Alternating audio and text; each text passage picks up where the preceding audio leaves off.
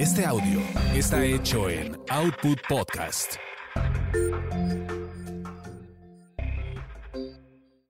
Gil Barrera presenta, presenta. Quizá hablemos de ti. El único podcast con chismes serios del espectáculo. Con Joel Ofarrilli, Ernesto Buitrón, Carlos H. Mendoza, Sebastián Recendis, Jorge Soltero, Sebastián de Villafranca y si el presupuesto y la inflación lo permiten, Ivonne de los Ríos.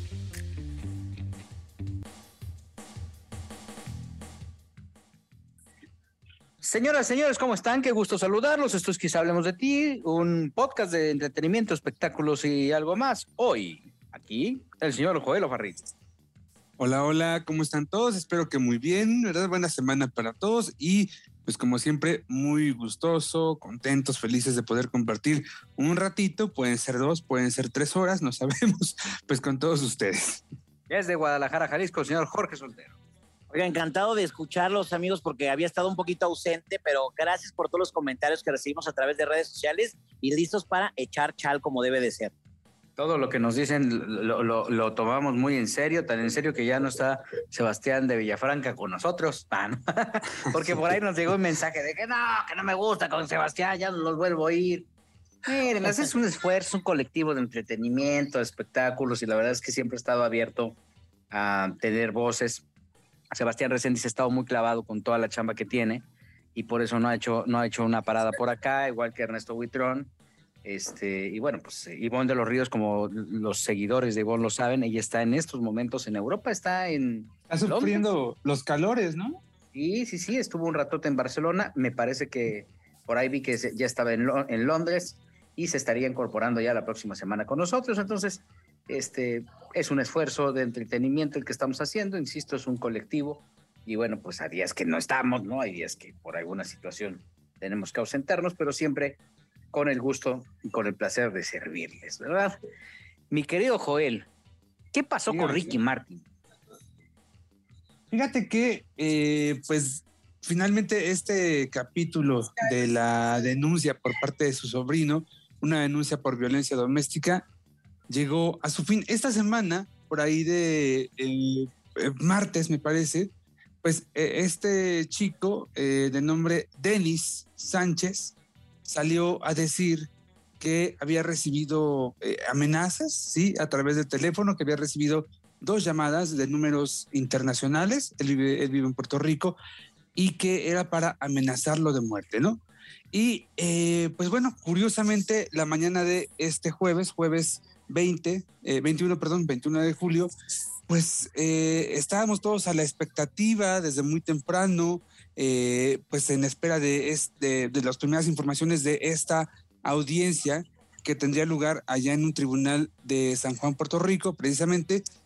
Y pues nos sorprendió muchísimo porque contrario a todo el panorama, contrario a lo que hubiéramos eh, esperado, de pronto la primera información que se empezó a filtrar fue que eh, la, esta denuncia eh, pues ya estaba, estaba, es que no recuerdo la palabra que usó la, que, que se usaba, pero vaya, que se archivaba, eso, que era archivada por el tribunal porque eh, el, el, el, acusador, ¿verdad? El denunciante había... Exactamente. Uh -huh. Entonces fue, era un poco raro al principio, ¿no? Eh, no teníamos mucha información, pero bueno, conforme pasaron los minutos, de pronto ya nos llegó un boletín eh, oficial por parte de Ricky Martin, sí, donde justamente ahí precisaban que eh, este muchacho, Denis Sánchez, había llegado, bueno, había asistido a una audiencia virtual eh, en compañía de su abogada, que Ricky Martin estaba con sus abogados y eh, pues que al final de cuentas eh, había ocurrido un desistimiento, lo que daba motivo también a que esta orden de restricción eh, se cancelara y el asunto quedara totalmente archivado eh, por el tribunal. he escuchado a lo largo de todo el día, Gil, eh, algunas entrevistas que el, uno de los abogados eh, de apellido Montserrat eh, ha, ha, dado allá en Puerto Rico sobre todo, y él ha revelado que eh, pues al momento de, bueno, que, para empezar llegaron como que muy bien armados, ¿no? Esta mañana, ellos como abogados, eh, y que de pronto eh, el primer turno para hablar la jueza se lo concede a, la persona que denunciaba, a Denis, y que es su abogada la que toma la palabra y básicamente para informar de esta decisión de desistir de la denuncia. Entonces, bueno, pues la jueza empieza a, informar que ante la situación, ante la decisión del denunciante, pues la, el asunto queda archivado y que en ese momento, cuando la jueza informa esto, Ricky Martin, eh, pues se pone a llorar, se pone a llorar de emoción. Eh, eh, este abogado señala que califica la decisión del sobrino de Ricky Martin como muy inteligente, porque señalaba que ellos iban dispuestos eh, pues a todo, ¿sí? Y pues bueno, con esto, de momento, al menos legalmente, al menos jurídicamente, termina esta, esta pesadilla, ¿no? Vamos a ver qué es lo que sigue, porque no creo que aquí pare esta cuestión. Yo creo que mediáticamente, Gil, va a ser algo que todavía va a dar un buen, una buena porción de, info. Sobre todo porque eh, eh, era esta, este, los comentarios suspicaces estos de alrededor de que pues un día estaba diciendo que lo estaban amenazando y al otro día dio el cambiazo, ha sido un jalón. Y luego también la forma en la que Ricky se expresa del de, sobrino como que tiene problemas mentales, pues también tiene un, no quisiéramos verlo así, pero parece que pudiera tener otro otro eh, trasfondo, ¿no, George? Hay que precisar algo, mi querido Gil. El que dijo que tenía un problema como psicológico mental fue el hermano de Ricky Martin. No fue tal como tal Ricky. Ricky solamente declaró a través de un comunicado de prensa donde fue muy puntual diciendo que pues eran calumnias. No, pero después hubo un eh, video de Ricky ah, Sí, sí, hubo, un video, pero me refiero que eso, el que, el que dio es el pie fue primero el hermano de Ricky Martin. Bueno, ¿no? Claro, pero lo que pasa es que en este video también Ricky eh, acentúa que su sobrino tiene problemas mentales. Y hay que recordar y también. Desea que encuentre la luz. Exacto. Y hay que recordar también que el chavo también ya tiene problemas jurídicos en Puerto Rico por un caso similar. Él también tiene una orden de restricción que esa no ha sido removida ni archivada por los tribunales de San Juan. Entonces, aquí creo que el daño más importante, porque como bien lo precisaba Joel, pues sí, o sea, ya se acabó el tema legal, pero si tú ves los comentarios en Twitter, Instagram, de todos los medios de comunicación, les parece muy extraño y dan a entender o la gente sospecha que Ricky Martin con dinero lo arregló porque sí era cierto y que ya sabes que con dinero bailó el perro. Prácticamente es lo que mucha gente está diciendo. Fanáticos de Ricky están como pues no saben si ir para un lado o para el otro, si apoyarlo o no apoyarlo, porque estamos en un momento muy delicado donde obviamente todas las acusaciones de acoso, de abuso, son tomadas muy en cuenta y después se vuelven linchamientos digitales. Sí, tenían que hacer una contención inmediata y esto fue, eh, eh, o sea, fue creciendo porque el comunicado no fue suficiente. Esto fue lo que dijo Ricky Martin.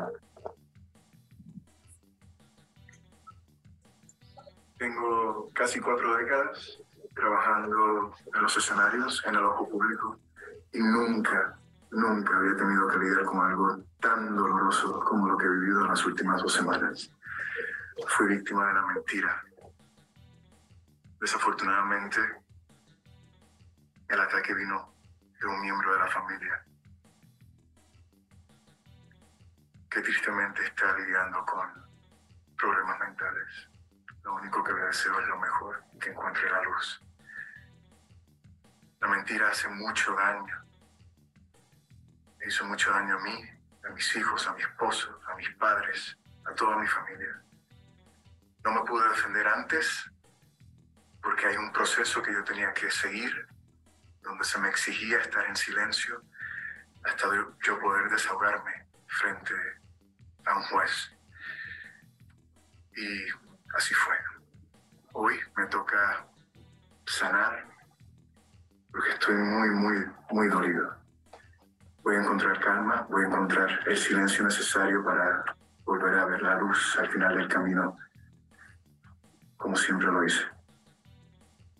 Muchas gracias a todos aquellos fans incondicionales que siempre me enviaron mensajes de amor y mensajes positivos. Insisto, hay un Dios que que premia a aquel que se enfoca y vive en la verdad. mucho amor.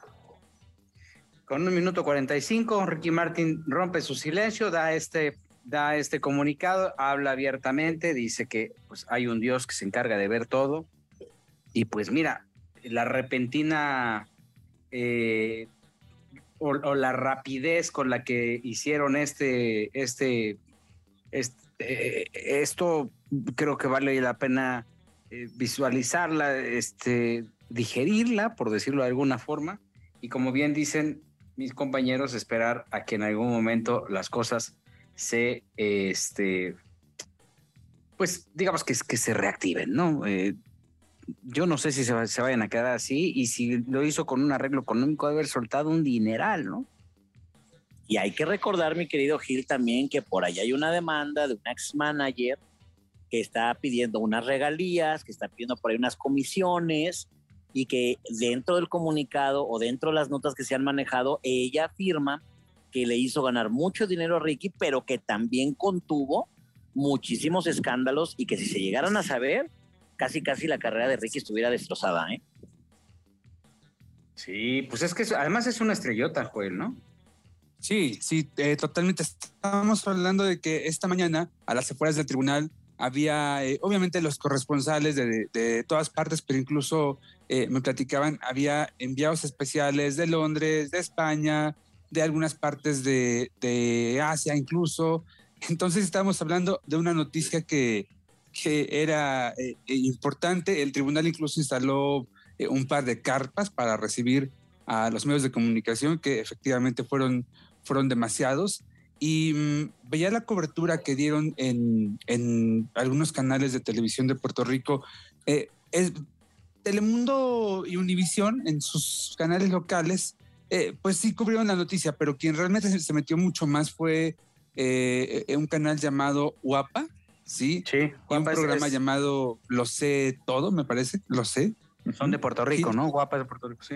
Sí, sí, sí, son canales eh, locales de, de, Puerto Rico, eh, les va bien allá en, en, la audiencia, muchos de sus programas son líderes y ellos sí, pues eh, incluso eh, su programa de, de, espectáculos, este de Lo sé o Lo sé todo, eh, pues cerraba esta tarde con unas fotografías de este chico, Denis, Denis Sánchez, eh, en, su, en una residencia, ¿sí?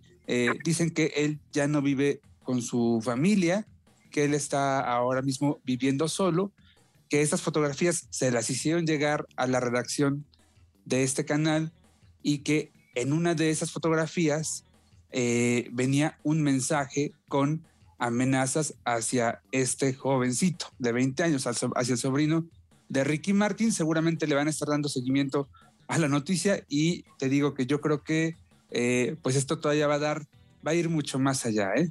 pica y se extiende, dicen por ahí, ¿no? Y Diría. dijo, eh, siempre fue muy cuidadoso de su imagen, Ricky, ¿no? Muy Totalmente. cuidadoso. Yo creo que la primera vez que Ricky habló abiertamente de muchas cosas fue en su libro, ¿no, Joel? Uh -huh. Uh -huh. Sí, Nada sí, más. claro. O sea, pero realmente, bueno, como escándalos, yo lo único que recuerdo es, obviamente, pues este noviazgo que tuvo durante muchos años con Rebeca de Alba, termina el noviazgo y después, obviamente, anuncia que andaba con un con un hombre y entonces eso hace que se haga un escándalo y todo, pero Ricky lo supo manejar muy bien, lanza su libro casi al mismo tiempo, de repente pues mucha especulación cuando iba a tener a sus hijos, pero yo no recuerdo un escándalo de esta magnitud, ni de dineros, ni de fraudes, nada por el estilo, mucho menos connotaciones sexuales. Sí, sí porque probablemente eh, lo más cercano haya sido esa... Eh, intención, es que no recuerdo si se concretó o no, una demanda por parte de su entonces manager, ¿se acuerdan de Ángel, Ángel Medina, Gil? ¿Era? Eh, Ángelo. Ángelo Medina. Medina, Ángelo Medina, que era como su mano derecha, su súper cercano, su carnal, su mejor amigo, incluso eran compadres, sí, o sea, sí era una cercanía tremenda, sin embargo, tuvieron diferencias eh, de tipo económicas, Angelo empieza a requerirle varios millones de dólares. Eh, Ricky se niega en un primer momento. Eh, Angelo después amenaza, amenaza con, con hablar, con decir cosas que él sabe. Y es entonces, recuerdo, cuando Ricky pues tiene que de alguna manera eh, doblegarse y al final le terminaron pagando, hicieron, citaron una, una tarde a los medios de comunicación, así como en una conferencia express, dijeron que ya todo estaba arreglado, que todo estaba bien y San se acabó. Sí, híjole, pues vamos a ver en qué acaba o, o qué empieza después de todo esto. Va a haber historias detrás del sobrino famoso y, y seguramente la prensa de allá Y- no los va a dejar, ¿no? Otra cosa, Gil, también no se, no se te hizo curioso a ti, Jorge, que eh, pues nadie más, aparte de Eric Martin, eh, este hermano de Ricky, nadie más saliera ni para defender a Ricky ni para defender a- al sobrino, ¿no? Al Lo que denunciante. pasa Ni es siquiera que- la mamá del sobrino. No, pero es que cuando pasa este tipo de cosas, Joel, y estamos hablando de leyes, y hay que recordar que Puerto Rico es un protectorado de Estados Unidos, la gente ya no se anda con cosas. Entonces yo me imagino que automáticamente en cuanto esto se vuelve mediático, hubo abogados y esto no pueden decir, nadie sale, a ver hermanito, gracias, pero no vuelvas a subir un video. Y, Ricky Martin es una gran empresa, es una infraestructura enorme, me ha tocado trabajar de cerca con él y tiene muchísima gente a su alrededor por el gran artista que es. O sea, no es de esos artistas, ya sabes, como, como dijera Ernesto Buitrón, Oye, pero- que trae el pone polvos y el cargabolsas, es una Tú empresa. como mamá no sales a defender a tu cachorro. En este caso hablo de la mamá, de la media hermana de. Ricky Martin. Sí, pero si, si ya estamos hablando que, que están diciendo que el chavo trae sus problemas y que trae sus problemas legales y que trae problemas de salud, pues entonces a lo mejor calladita se vio más bonita. Esa es, es mi el opinión. punto. Digo, es que a veces no puedes defender lo indefendible, Joel. O sea, si de repente huele a pollo, hace pío pío y sabe a pollo, pues es de pollo, compadre. A lo mejor es un cerdo que se cree pollo. Exacto, no digo, no sé, no sé, pero digo, son cosas que, que te digo, yo que he visto de cerca la infraestructura de Ricky Martin, yo te puedo decir que tiene gente para todo, o sea, tiene el publirelacionista, el manager, el stage manager, el no sé qué, o sea, que de repente "Güey, ¿cuánta gente trabaja con ellos, no? Pero que son la gente que se requiere. Entonces yo me imagino que también cuando fue el problema con Angelo Medina, pues siempre cuando va a haber una- un despido, y no estoy hablando del manager, en cualquier empresa uno quiere dinero. ¿Estás de acuerdo? Uno quiere una Sí, liquidación y vas a pelear por lo justo.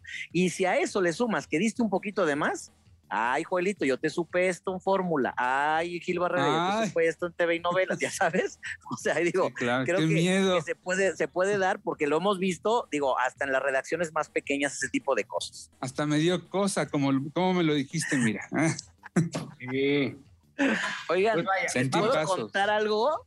¿Ya? Ajá. Fíjense que vino Belinda, la Belle Adoreire vino a Ah, Guadalajara y que cita los medios, pero les voy a platicar cómo estuvo. El publirelacionista o la persona que contrató este, acá en Guadalajara Belinda estuvo muy chistoso porque te habla y te dice, oye, va a estar Belinda en tal parte, en tal stand, de tal evento, a tal hora, pero no queremos que lo divulgues, pero, pero también coméntalo. Eh, Belinda no va a dar entrevistas, pero también pregúntale. Belinda no sé qué, entonces era un evento como muy raro, ¿no? El chiste es que nos citan a las 2 de la tarde, la prensa pues puntualmente estábamos desde la una, cuatro horas esperando, señores, cuatro horas esperando a Belinda, que porque la peinada, que porque el vestido, que porque el maquillaje, y llega Belinda, señores, estuvo un minuto hablando con la prensa y de lejos y nada más fue de que los amo, me vengo bajando del avión de Madrid, los quiero mucho, les traigo regalitos, gracias este, a mi país que lo quiero mucho y punto. Se metió, obviamente venía por un compromiso, porque ya venía contratada por una marca de chamarras y de pantalones de mezclilla. Entonces, pues todo padre ahí, se tomó fotos con 30 personas, porque eso es lo que decía el contrato, ni una más ni una menos, 30 personas. Muy bonito todo, su fotito, y Belinda desapareció. Y todo eso por la módica cantidad de un millón de pesos. ¿Cómo crees? Eso fue lo que dicen, comentan y platican que pagó la marca para tener a Belinda ahí. Ella no quiso atender a los medios. De hecho, ¿De qué era la marca? ¿De qué rubro es la marca? Marra. de jeans y chamarras. Ok. O sea, tiene dos líneas de, de- Él es una misma empresa con dos líneas de negocio, chamarras y jeans. Y de repente, pues sí, dejó ahí unas bolsitas para la prensa, pero pues todo el mundo queríamos una declaración. Lo que más me llamó la atención en este caso fue ver a Belinda Schultz, la mamá de Belinda, cómo está, pero pegadísima a ella, cómo controla todo, cómo checa si eran las 30 personas y no 31. O sea, la trae a sol y a sombra. Es impresionante cómo la mamá es un monstruo en el buen sentido de cómo controla la carrera de su hija. Todos obviamente acá en Guadalajara quedamos como muy descontentos porque oye, estar esperando cuatro horas para que solamente hable un minuto, traía un cerco de seguridad impresionante, todos nos empujamos, aventamos, tratando tener una declaración y lo único que le pudimos sacar fue, ay, los amo, ganando como siempre, gracias, bye, y se subió a su camioneta y se fue, ¿ok? Pero posteriormente, eh, al otro día estuvo en la Ciudad de México y ahí sí habló, habló ampliamente con los medios, pero no sé, Joel Gil, ¿cómo notaron ustedes el tono de la entrevista que dio Belinda? Muy pausada, muy tranquila. Ay, pues, ¿qué les digo? Ay, se malinterpretan siempre mis respuestas, agarran de aquí y agarran de allá. Y no sé, o sea, simplemente yo creo que Belinda obviamente trae este proyecto de retomar su carrera, pero en España. La verdad es que la serie con Netflix no le ha ido tan bien, o sea, ha pasado un poco desapercibida. Eh, se supone que está preparando música, que vienen cosas por ahí, pero no creo que esté actuando de una manera correcta. ¿Cómo ven ustedes? Pues yo, lo que creo es que ya lleva bastante tiempo sin actuar de manera correcta. Está aprovechando esta presencia que tiene en, O sea, ella ya se dio cuenta que en España es donde va a rifarla, ¿no? Creo que ahí tiene una oportunidad muy grande. Y la verdad es que eh, creo que, pudiendo ser la gran estrella, esta limitación que le da el que la maneje la mamá, y que se tomen decisiones equivocadas, pues este, creo que ahí están los resultados, ¿no? De lo que ha, podido construir Belinda en, tan poco, en tanto tiempo, que creo que no es tanto, ¿no? Tendría que haber hecho ya mucho más. No sé, Joel. Yo creo que se los he dicho, ¿no? Hace 20 años, 18 eh, años, cuando eh, Lo Siento, cuando Ángel, eh, cuando el primer disco de Belinda, y era un hitazo y luego eh, muriendo lento. Yo le veía todo el potencial para convertirse en una estrella no solamente del pop en América Latina, sino a nivel mundial. Yo creí mucho tiempo que Belinda iba a escalar a una escala universal.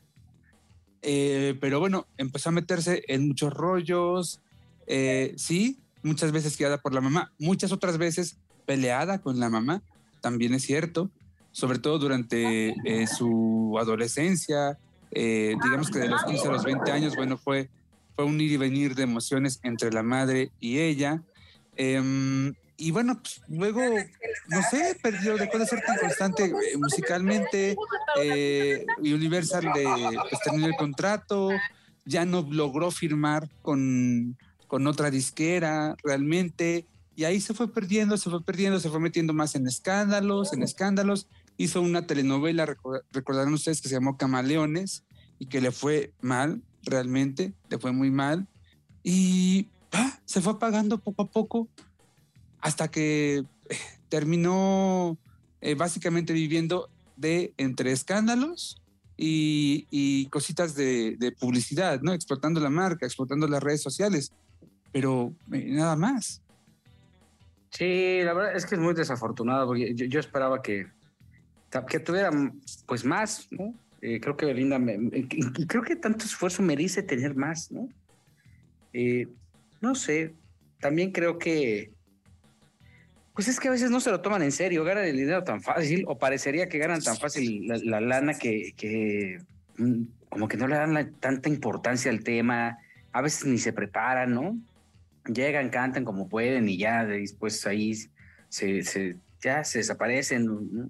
unos dos meses, tres, y luego otra vez empiezan a buscar la forma de meterse otra vez otro billete. Y, no sé si este sea el caso de Belinda, pero, pero creo que es, es una muestra clara de que para poder alcanzar los objetivos se tiene uno que preparar y estar en esa constante evolución y en esa constante, en ese constante eh, eh, pues preparación y, tener muy claras las ideas y para dónde la disciplina es fundamental en esta carrera. Sí sí sí. Entonces creo que ese es el como el, el, tema principal alrededor de, de, de Belinda y bueno pues vamos a ver. Ahora fíjate se metió un millón de pesos por ir nada más dos horas a estar ahí y ya no y es un millón de pesos que es un dineral no claro. Pero pero cada cuánto tiene esos contratos realmente, ¿no? O sea, ¿qué te gusta? ¿Cinco veces, seis veces al año? tampoco pues es que le estén lloviendo los contratos y tampoco es que sean realmente eh, marcas tan importantes, me parece. No, no visito diariamente las redes de Belinda, pero este, pues yo no la veo anunciándose, eh, eh, no la veo promocionando a las grandes marcas. Sí, no, no, no, no, por supuesto Pero que acaba no. de hacer una colaboración, ¿eh? Una colaboración con esta marca Tous, que pues es una Ah, marca bueno, con bastante ellos sí. importante. Eh, fue la segunda, Sí. la segunda que lanzó, ¿no?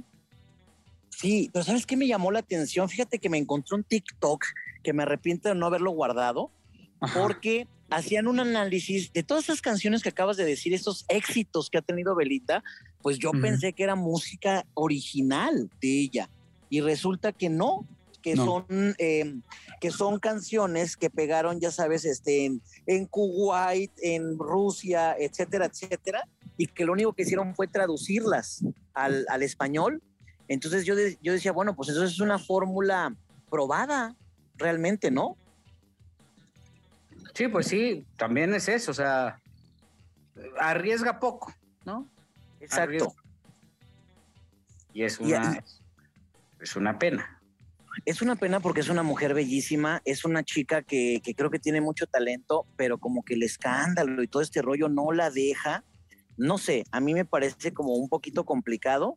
Este, creo que podría dar más, pero sí tiene que agarrar un buen management, porque yo no recuerdo una gran gira de Belinda, un gran concierto con una producción que te llamara la atención. No, como que era todo muy, pues muy normal, ¿no?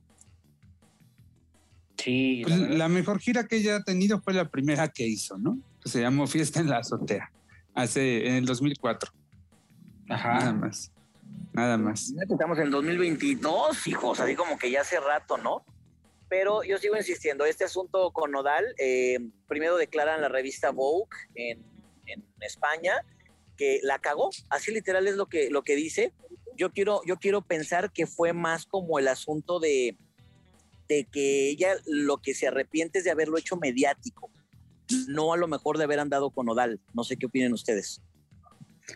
Pues sí, o sea, digamos que fue un tema que se salió de control por todos, ¿no? Para, para Nodal, para ella, para la familia de Nodal. Y bueno, pues sí, sí era aspiracional, porque también está guapísima, ¿no?